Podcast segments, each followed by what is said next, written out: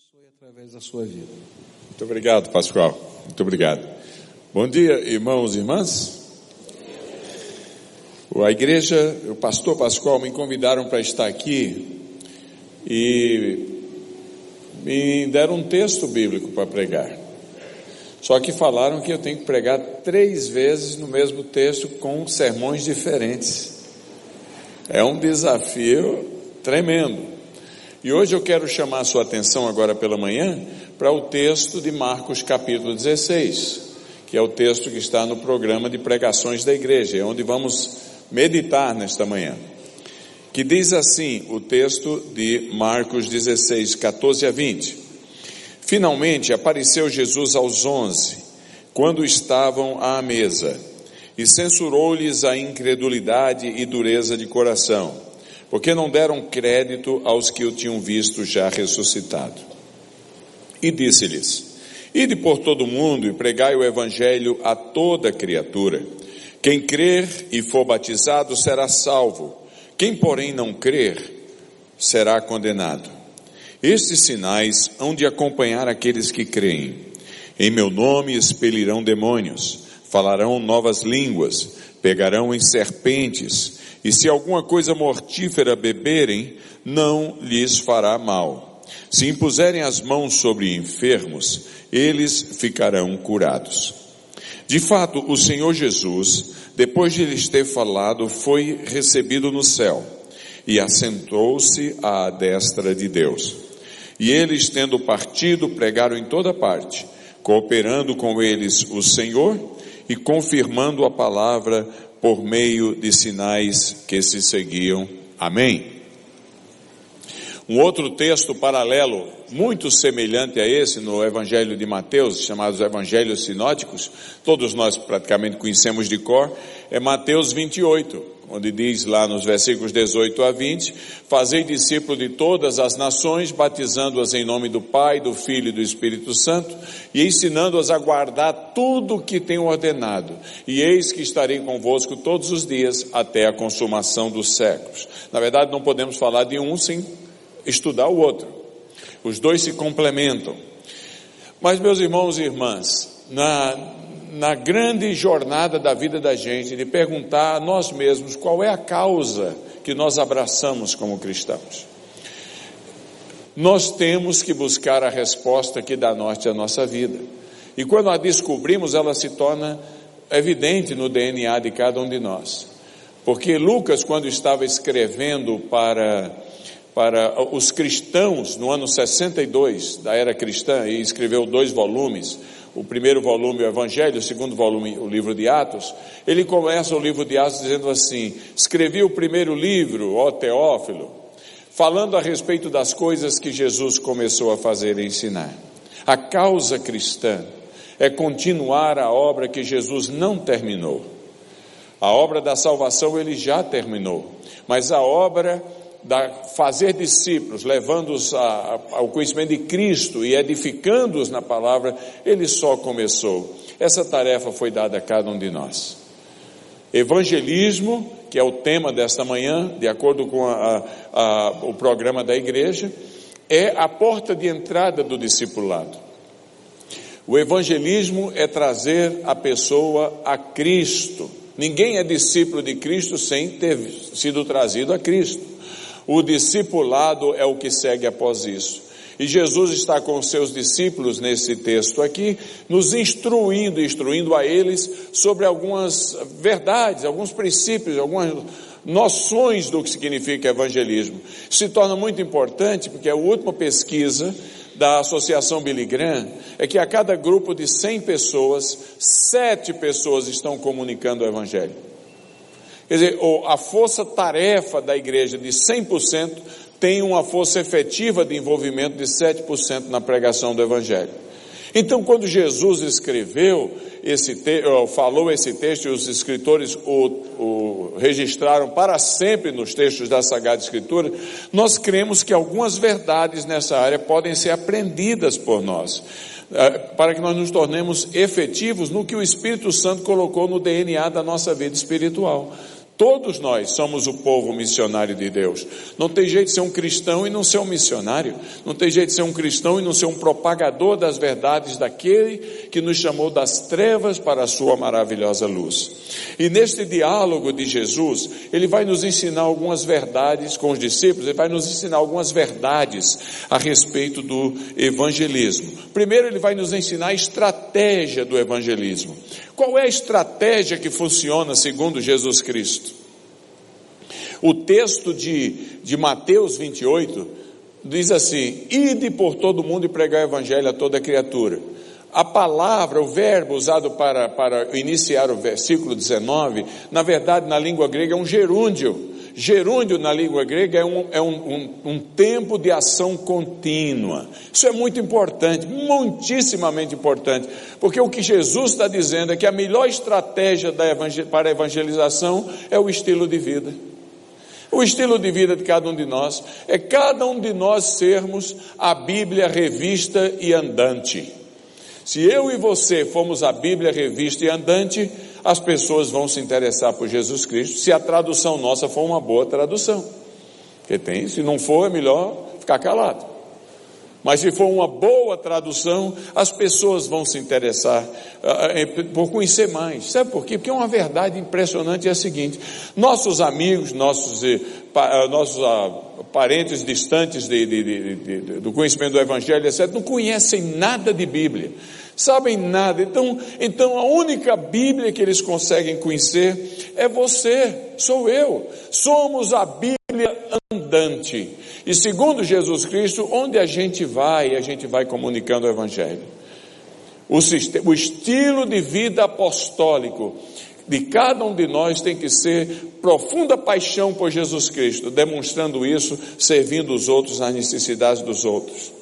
Há um, uma, uma, um caso, recentemente, que eu estive na, na, no Líbano, na cidade de Zarle, ah, e eu encontrei uma, uma família que converteu-se do Islã ao cristianismo. Ela, na verdade, era uma PhD em estudos islâmicos. A conversão dela foi uma super interessante, porque ela, convert, ela, ela, ela começou a ler a Bíblia e descobriu, de repente, ela disse: Espera aí, eu estou vendo o nome dos profetas do Islã, todos aqui na Bíblia. A Bíblia tem pelo menos 1.600 anos a mais de que o Islã, de que o Corão. Então por que, é que eu vou ler uma cópia? Deixa eu ficar só no original. E ficou só na Bíblia e se converteu. Só que ela veio e trouxe o marido, e trouxe com o marido três filhos, três meninas mas uma de 17 anos, hoje estão na Áustria, já foram como refugiados para a Áustria, mas a menina me impressionou, porque eu estava lá conversando, lá na igreja batista de Zarle, conversando com o pastor Girard, com, com os novos convertidos, de repente ela diz assim, 17 anos, ei doutor Dantas, você quer conhecer meu campo missionário? Ela foi louca em me convidar e eu louco em aceitar. Eu falei, claro que eu quero. Falei, então vem comigo. Me pôs num carrinho muito surrado que tinha lá, onde o motorista ela tinha levado a Cristo.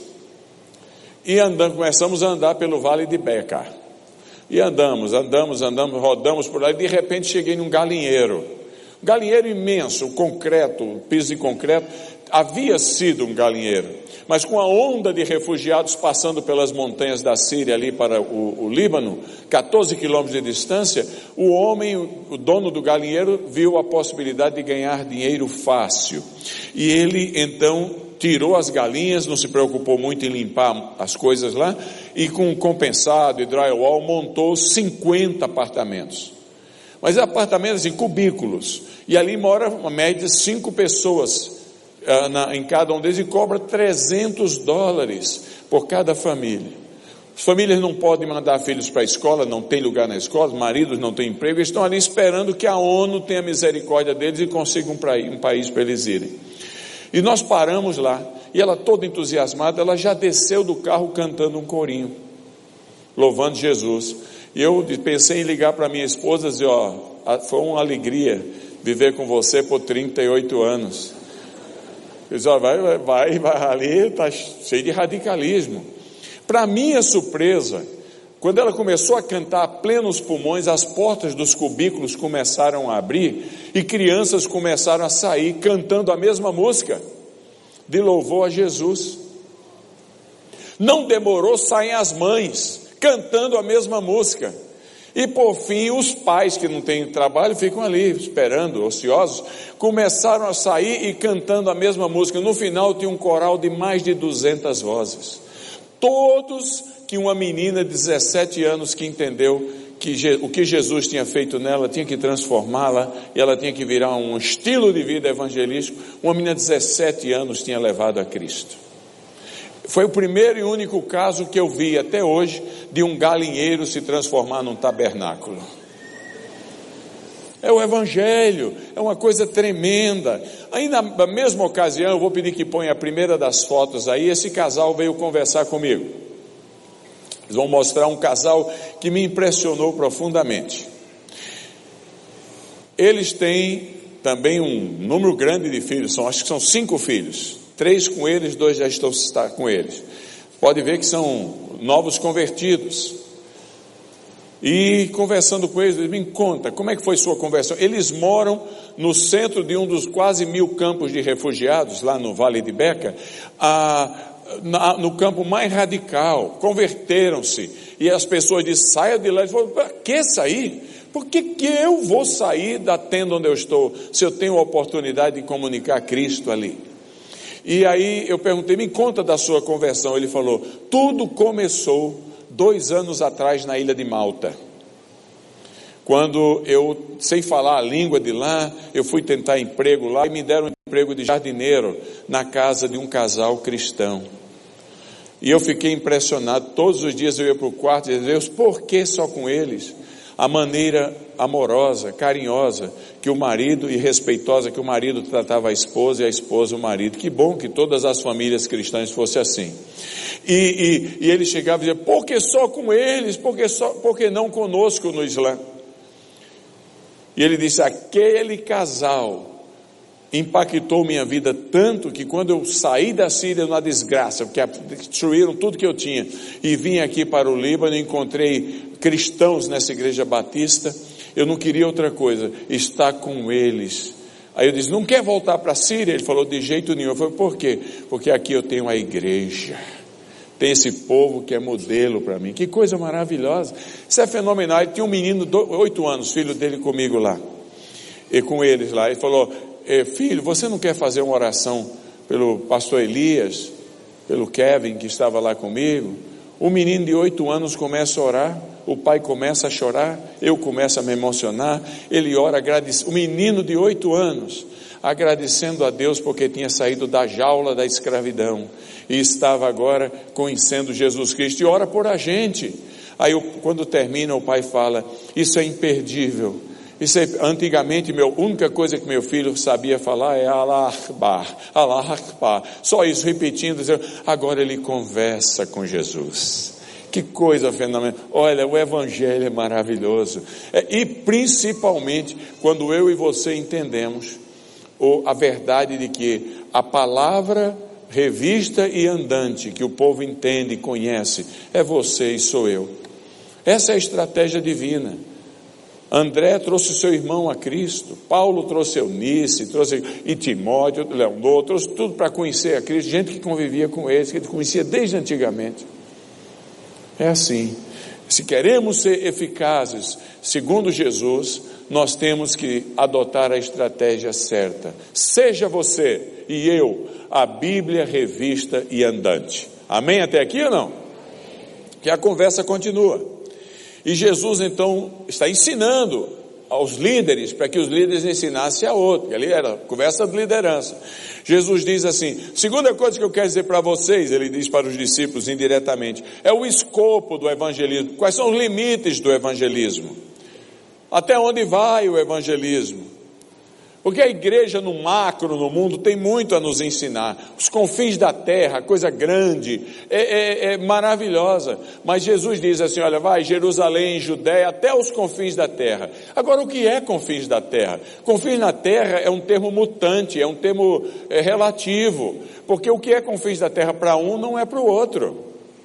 O Brasil, confins da terra, talvez seja o outro lado do mundo, Japão. Mas para a Finlândia, talvez seja eh, eh, as Ilhas Fiji. Nós não sabemos. E, então tem um valor linear para motivação missionária. Jerusalém, Judéia, Samaria, os confins da terra.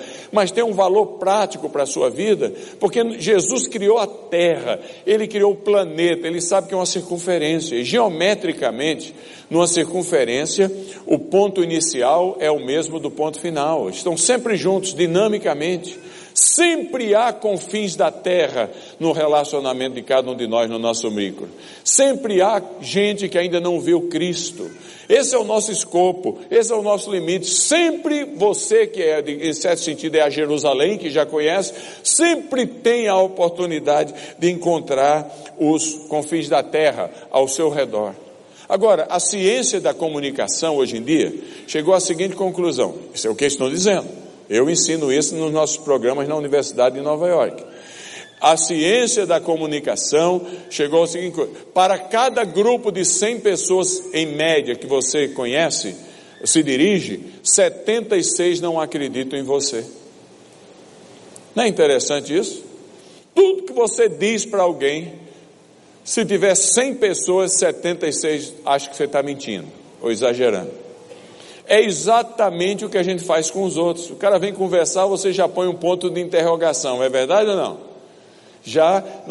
Então, como é que se pode a comunicação do Evangelho numa situação dessa? Bom, ainda bem, graças a Deus, que sobra 24. Gente que conhece a gente, na ciência da comunicação chama-se é, é, a, a sua zona de conforto e confiança pessoas que conhecem a gente, sabem quem somos, cresceram com a gente, são familiares da gente, trabalham com a gente, batem bola com a gente, acreditam antes de desconfiar. Você fala e a pessoa acredita. Essa é a turma da nossa efetividade. Esse é o nosso limite do evangelismo de uma maneira produtiva. Então, no final, o que você tem que procurar é, não é tanto os 70, você anuncia a todos mas é aumentar os seus 24, que eles passam a ser 25, 26. Então eu tenho sugerido, eu tenho sugerido por aí afora que a gente é, crie pontos missionários, se a gente quiser ser efetivo nisso aí. O que é, que é isso? Por exemplo, se você compra carne num supermercado ou numa casa de carne, aqueles 200 gramas de picanha para a sua família de oito, cheirar? Tá caro. Então, é, o que você vai fazer? Você entender o princípio, você vai descobrir uma casa de carne que você nunca foi. E você só vai comprar carne lá por um período de uns três meses.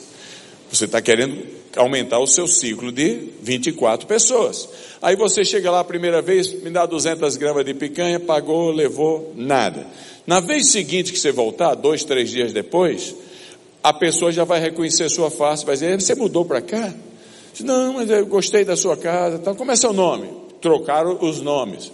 Terceira vez você já trata o vendedor por nome, ele já trata você por nome. A conversa vai aumentando. Três meses depois, você já tem uma pessoa a mais na sua zona de confiança, que vai aumentar a sua efetividade da evangelização. Nós existimos para comunicar as virtudes daquele que nos chamou das trevas para a sua maravilhosa luz. Amém até aqui? Então agora já temos duas coisas. A estratégia é você, como Bíblia é revista e andante, e o escopo são os seus amigos. Então desenvolva, amigos. Além do mais, amigo é bom demais, faz um bem tê-los. Porque quando a gente está sozinho, a coisa que mais precisa é alguém ao nosso lado. Desenvolva os seus relacionamentos. Terceiro, na conversa com Jesus vem a urgência do evangelismo. A urgência, qual é a urgência do evangelismo? O texto nos diz que quem crê e for batizado será salvo. Quem não crê já está o quê? A realidade da condenação humana. Não tem lá muita gente que gosta de pregar sobre condenação. Hoje nós vivemos numa sociedade onde um amigo meu uh, escreveu um livro sobre o caminho de volta, The Way Back. Ele é de Hollywood, ele escreveu um, um diretor de cinema, ele, ele é cristão. E ele disse que hoje em dia os púlpitos só gostam de falar do Deus que na última análise sou eu. É aquele que está sempre pronto a receber, abraçar, é, dar tudo que eu preciso. Então, nós criamos um Deus à nossa imagem e semelhança. Não é à toa que caímos no descrédito. O Deus da Bíblia nos diz que a urgência do evangelismo diz respeito à situação da humanidade. Teólogos modernos, igrejas liberais dizem: para com essa conversa de salvação, perdição. A Bíblia diz: não para de jeito nenhum. Porque tem uma coisa tremenda: se a gente não entender que estamos perdidos sem Cristo, que o Deus deste século segue o entendimento dos incrédulos para que não lhe resplandeça o Evangelho da glória de Cristo, o Evangelho perdeu sentido e a morte de Cristo se tornou vulgar. Só tem sentido a morte de Cristo por cada um de nós se nós entendemos que estávamos perdidos e fomos achados. Não há salvação em nenhum outro debaixo do céu, porque abaixo do céu não há outro nome pelo qual importa que sejamos salvos. Jesus Cristo, o único mediador entre Deus e os homens. A gente vê cada coisa tremenda. Um dia eu estava numa igreja e era um trabalho evangelístico. E eu, eu, eu, eu tive dó de Jesus pela primeira vez na vida. Que a pregação do cara me fez chorar com dó de Cristo. Era assim, irmãos, amigos, Coitadinho de Jesus, sofreu tanto. Eu, oh meu Deus. Imagina aquela, aquela lança penetrando no lado direito dele, deve ter doído. E os pregos na mão, arrebentando tudo. Aí descreveu a mão. No final, no final ele fez um apelo. Não teve uma pessoa que ficou sentada, nem eu. Fomos lá em compaixão em relação a Jesus, prestar nossa solidariedade ao coitadinho. Não, nós estamos perdidos mortos em nossos delitos e pecados. olha, por isso que quem, não, quem crê e for batizado será salvo, quem não crê já está condenado. A esperança do mundo e de, e de cada um de nós e de pessoas que talvez estejam aqui que não o conhecem ainda é Cristo e só Ele, nada mais, só Jesus. Uma vez eu levei um grupo de adolescentes para pregar numa igreja, na, num trabalho novo, numa favela em Olinda, Pernambuco num dos estágios, um grupo de adolescentes, não sei como os pais tiveram coragem de deixar ir. E chega lá, começou a tocar aquele negócio todo, lá vem o filho do dono da favela, que era centro de, de drogas. O nome, o apelido dele era Marcos Cocaína. Então você já imagina. E sabe qual era o meu texto naquela noite? O inferno. Lucas 16, separação entre Deus e os seres humanos. E eu comecei a pregar, no meio da pregação eu dei um berro. Para, para, para, para. Falei, pronto, acabei-me. Que ele veio com um cara armado, tinha metralhadora atrás dele, um fuzil. Eu falei, estou liquidado, agora já era. Oh Jesus, o que é que eu fui fazer vindo aqui? Mas, mas ele falou, para, para, para. Eu falei, para por quê? Ele falou, eu me vi caindo nesse precipício terrível que você está fazendo aí, falando aí. Tem alguma solução para mim? Falei, Jesus Cristo, Senhor. Aí criei coragem, aí virei campeão. Só ele, ninguém mais. E aquele negócio todo, e o Marcos Cocaína se converteu. Aí mudou o nome dele. Ele diz: Eu não quero mais ser chamado de Marcos Cocaína, a partir de agora eu serei chamado de Marcos Coca.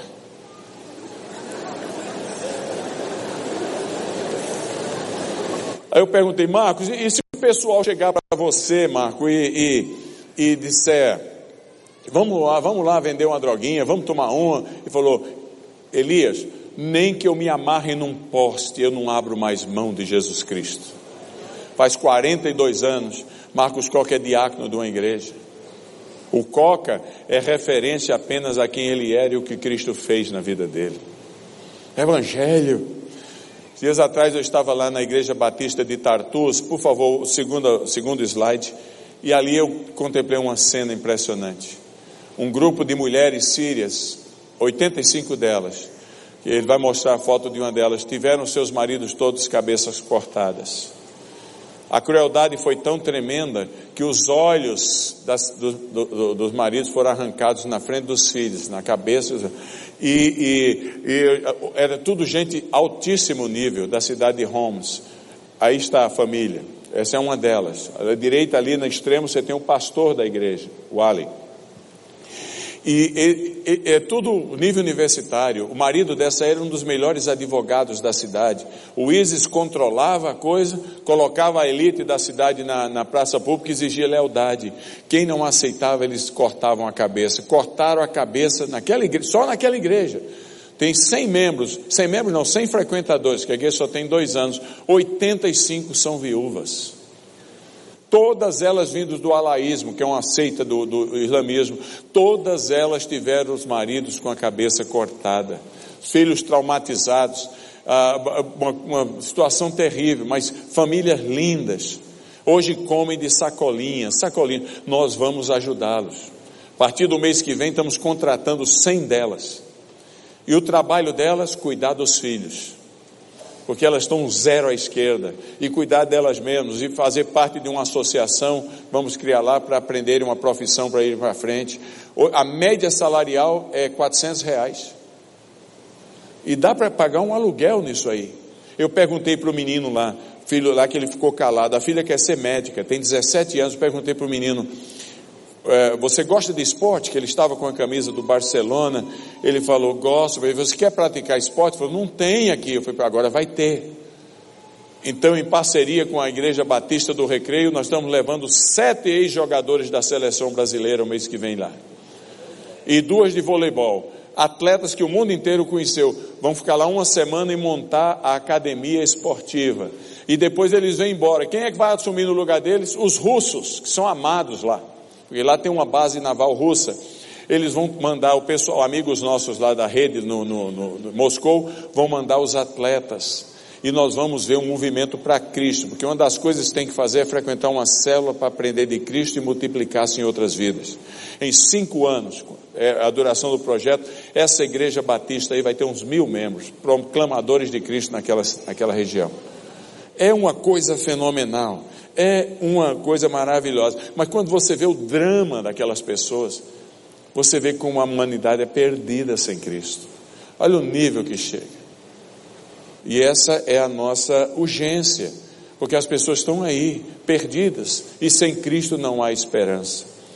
Eh, chegando já à próxima conclusão, vem a quarta, a quarta parte do ensino do evangelismo de Jesus Cristo, é, são os recursos. Quais são os recursos para que a gente desempenhe a tarefa? Porque ele estava ensinando a igreja, ensinando os líderes, apóstolos daquela época.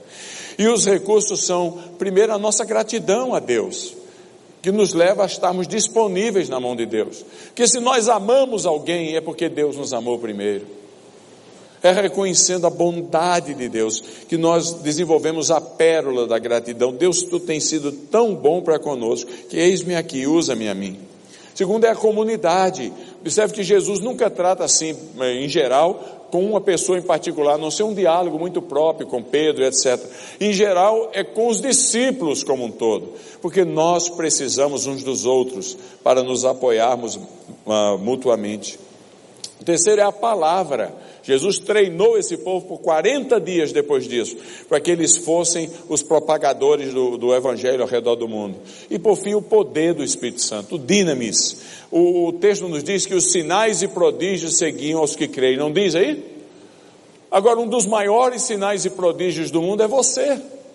Já pensou quem você é e quem você era? Como Deus é bom, nós somos gente chata demais, criador de rolo, e de repente vem o Evangelho e transforma a gente. Pensa bem o pessoal em Cafarnaum olhando para Pedro, para Tiago, para João, a única coisa que fazia era, era, era, pescar, sem propósito na vida, e de repente são pregadores, entusiasmados, enfrentando tudo e todos, e não tenho prata nem ouro, em nome do que, de Jesus, tudo que eu tenho lhe dou, levanta e anda. Você é o maior sinal e prodígio que os outros precisam ver. A gente tenta pensar muito no metafísico, mas o físico é você, é o que o povo vê, é a demonstração clara do poder de Deus. Por isso que o texto diz em várias ocasiões na Bíblia que muitos sinais e prodígios eram feitos por intermédio dos apóstolos. E quem olhava para os apóstolos, é impossível acreditar numa coisa dessa. Pois é, Deus usa você em primeiro lugar, instrumento do poder de Deus. Evidentemente que há outros sinais e prodígios que acompanham os que creem. Muito milagre de Deus, muita coisa. Esses dias atrás, lá na Síria, na, no Egito, eu encontrei uma mulher viúva, viúva não, é uma mulher é, jordaniana, que se converteu a Cristo. No Islã, a mulher e os filhos são propriedades do marido. Propriedade, literalmente, são bens. E ele então a desertou. E no Islã basta dizer três vezes: Não te quero mais, não te quero mais, não te quero mais. Falou três vezes, ela está divorciada. Ele reteve o passaporte e reteve o passaporte dos seus filhos, dois filhos que se converteram com a mãe. E, de, e ficaram com eles, e ele obrigou ela a sair de casa. A família ameaçou-a, ela conseguiu fugir para o Egito. E eu me encontrei com ela, que lá ela estava numa das casas de refúgio que existe no Cairo. E aí, na frente, de, som de pastores que estavam comigo lá, ela começou a dar o testemunho, eu traduzindo. Ótima professora de inglês. Para sobreviver, começou a dar aula. Nisso, o marido na, em Amã gosta de uma outra mulher que não gosta dos filhos dela, dele. E diz: Só fico com você se esses meninos forem embora. Ele descobriu o endereço da mãe através dos filhos e mandou um bilhete para ela. O bilhete era assim: ela mostrou para a gente encontrei outra mulher que não quer os filhos. Aqui está quanto custa cada uma das crianças. Eu vendo-os para você. Porque ela é propriedade dele. Deu preço. E aí ela estava conosco. Ela falou: Hoje é o dia mais feliz da minha vida. Eu já estava chorando uma hora dessa. Falei: Por quê? Ela falou: Porque eu trabalhei o ano inteiro. Meus filhos chegam amanhã. E eu comprei os meus filhos. Eles agora são meus mesmo. Ninguém os tira mais. Ela não conseguiu todo o dinheiro, mas a igreja ajudou um pouco.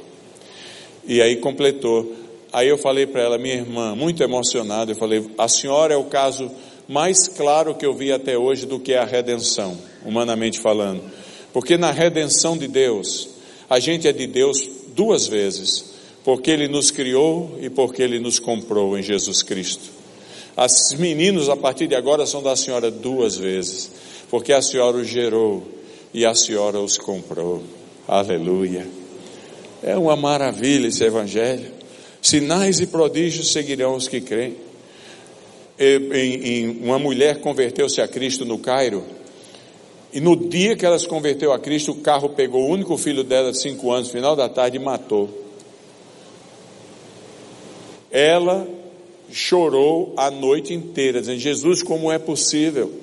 Hoje eu me converti, hoje meu único filho morre.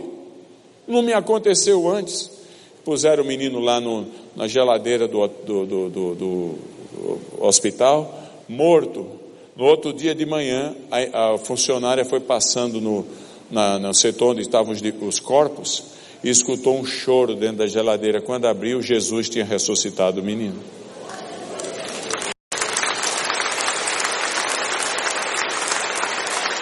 Agora, a minha mente é treinada por causa dos estudos, o PhD, etc., para pensar cientificamente e imaginar que isso é um absurdo. E foi a minha primeira reação. Eu falei, aí tem. Até que eu lembrei, mas Elias, você é um incrédulo. Porque você esqueceu que o que é uma noite para Deus quando Lázaro ressuscitou ao quarto dia? Deus é Deus. Agora, de tudo isso, o maior sinal que o povo, e são os extraordinários, como o pastor Jeremias disse, é um prodígio. O sinal mais evidente é a sua vida e a minha vida. Essa o povo vê a cada dia. E concluindo, qual é o objetivo do evangelismo? O objetivo do evangelismo é estabelecer uma comunidade de discípulos que sigam a Jesus. Por isso o texto diz: pregue, quem crê e for batizado será salvo, e ensine-os a guardar todas as coisas que vos tenho ordenado. E para isto, diz o texto, cooperava com os discípulos do Senhor. acho linda essa expressão, porque a gente não tem como cooperar com Deus na salvação de alguém. Essa é uma obra exclusiva de Deus. Ninguém nasce de novo se não for do céu, do alto. Mas a gente coopera com o Senhor e o Senhor conosco na obra da formatação dessa pessoa o discípulo, a pessoa que se converte, agora é sua e minha responsabilidade. Fazer discípulos, salvação é obra de Deus, fazer discípulo é obra nossa com a cooperação de Deus. Não é lindo? Quero terminar com uma foto de um, uma oportunidade que Deus me deu de pregar o Evangelho para 400 guerrilheiros do ISIS que se converteram. E aí pregamos lá na cidade, lá em Beirute, e mostre a foto, por gentileza. E o, o, eu desafiei, eu disse: olhe, essa é uma das mesas, aquele barbudo ali era o líder deles. Eu falei lá na igreja batista de Beirute, Resurrection Baptist Church. E aí eu falei para eles no culto: vocês já fizeram muita gente sofrer, vocês mataram muita gente. Agora vocês conheceram Jesus, O que é que acha de voltar à Síria para morrer? Com grande possibilidade. Ou viver, depende de Deus. Mas cruzar a linha entre o medo e a coragem, entre a fuga e o ministério, voltar para a Síria e pregar o Evangelho àquelas pessoas do seu país, ganhando esse país para Cristo. Cruza a linha, cruza a linha da coragem da ousadia. E parei e fomos comer. Estávamos almoçando, aquela sala imensa, cheia de gente. Esse, esses aí levantaram e falaram: Doutor Dantas. Falei, pois não. Em nome desta mesa, nós queremos dizer que conversamos durante o jantar, o almoço, e essa mesa tomou a decisão de voltar para a Síria. Nós vamos cruzar a linha. Estão em treinamento agora no Seminário Batista de Beirute para voltar para a Síria e vão provavelmente vão ser liquidados em vingança. Mas sem espírito apostólico de tudo que somos, tudo que temos, tudo que fazemos pertence ao Senhor, Síria nunca vai se converter. Tem que ter os corajosos que decidem cruzar a linha. E você, meu irmão, minha irmã, quem sabe hoje é amanhã do cruzar da linha e redescobrir o seu DNA maravilhoso e abençoador do mundo. Que Deus nos abençoe.